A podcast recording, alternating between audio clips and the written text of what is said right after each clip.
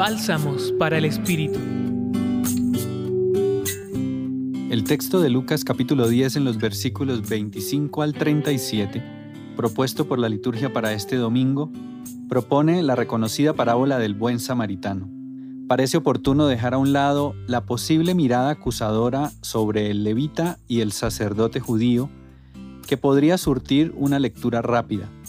Más bien, centrar la atención en la persona del samaritano, quien finalmente refleja rasgos propios de un corazón humano que ha sido interpelado por la misericordia de Dios.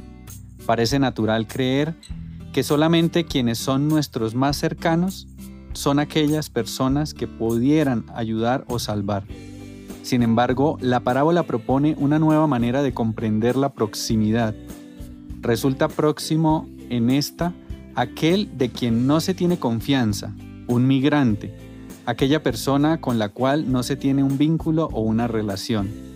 Esta parábola está poniendo a consideración la mirada de cada uno o cada una puede llegar a tener sobre Dios se llega a pensar que Dios, próximo a nosotros y muchas veces desconocido, solamente se acerca cuando creemos que merecemos su ayuda.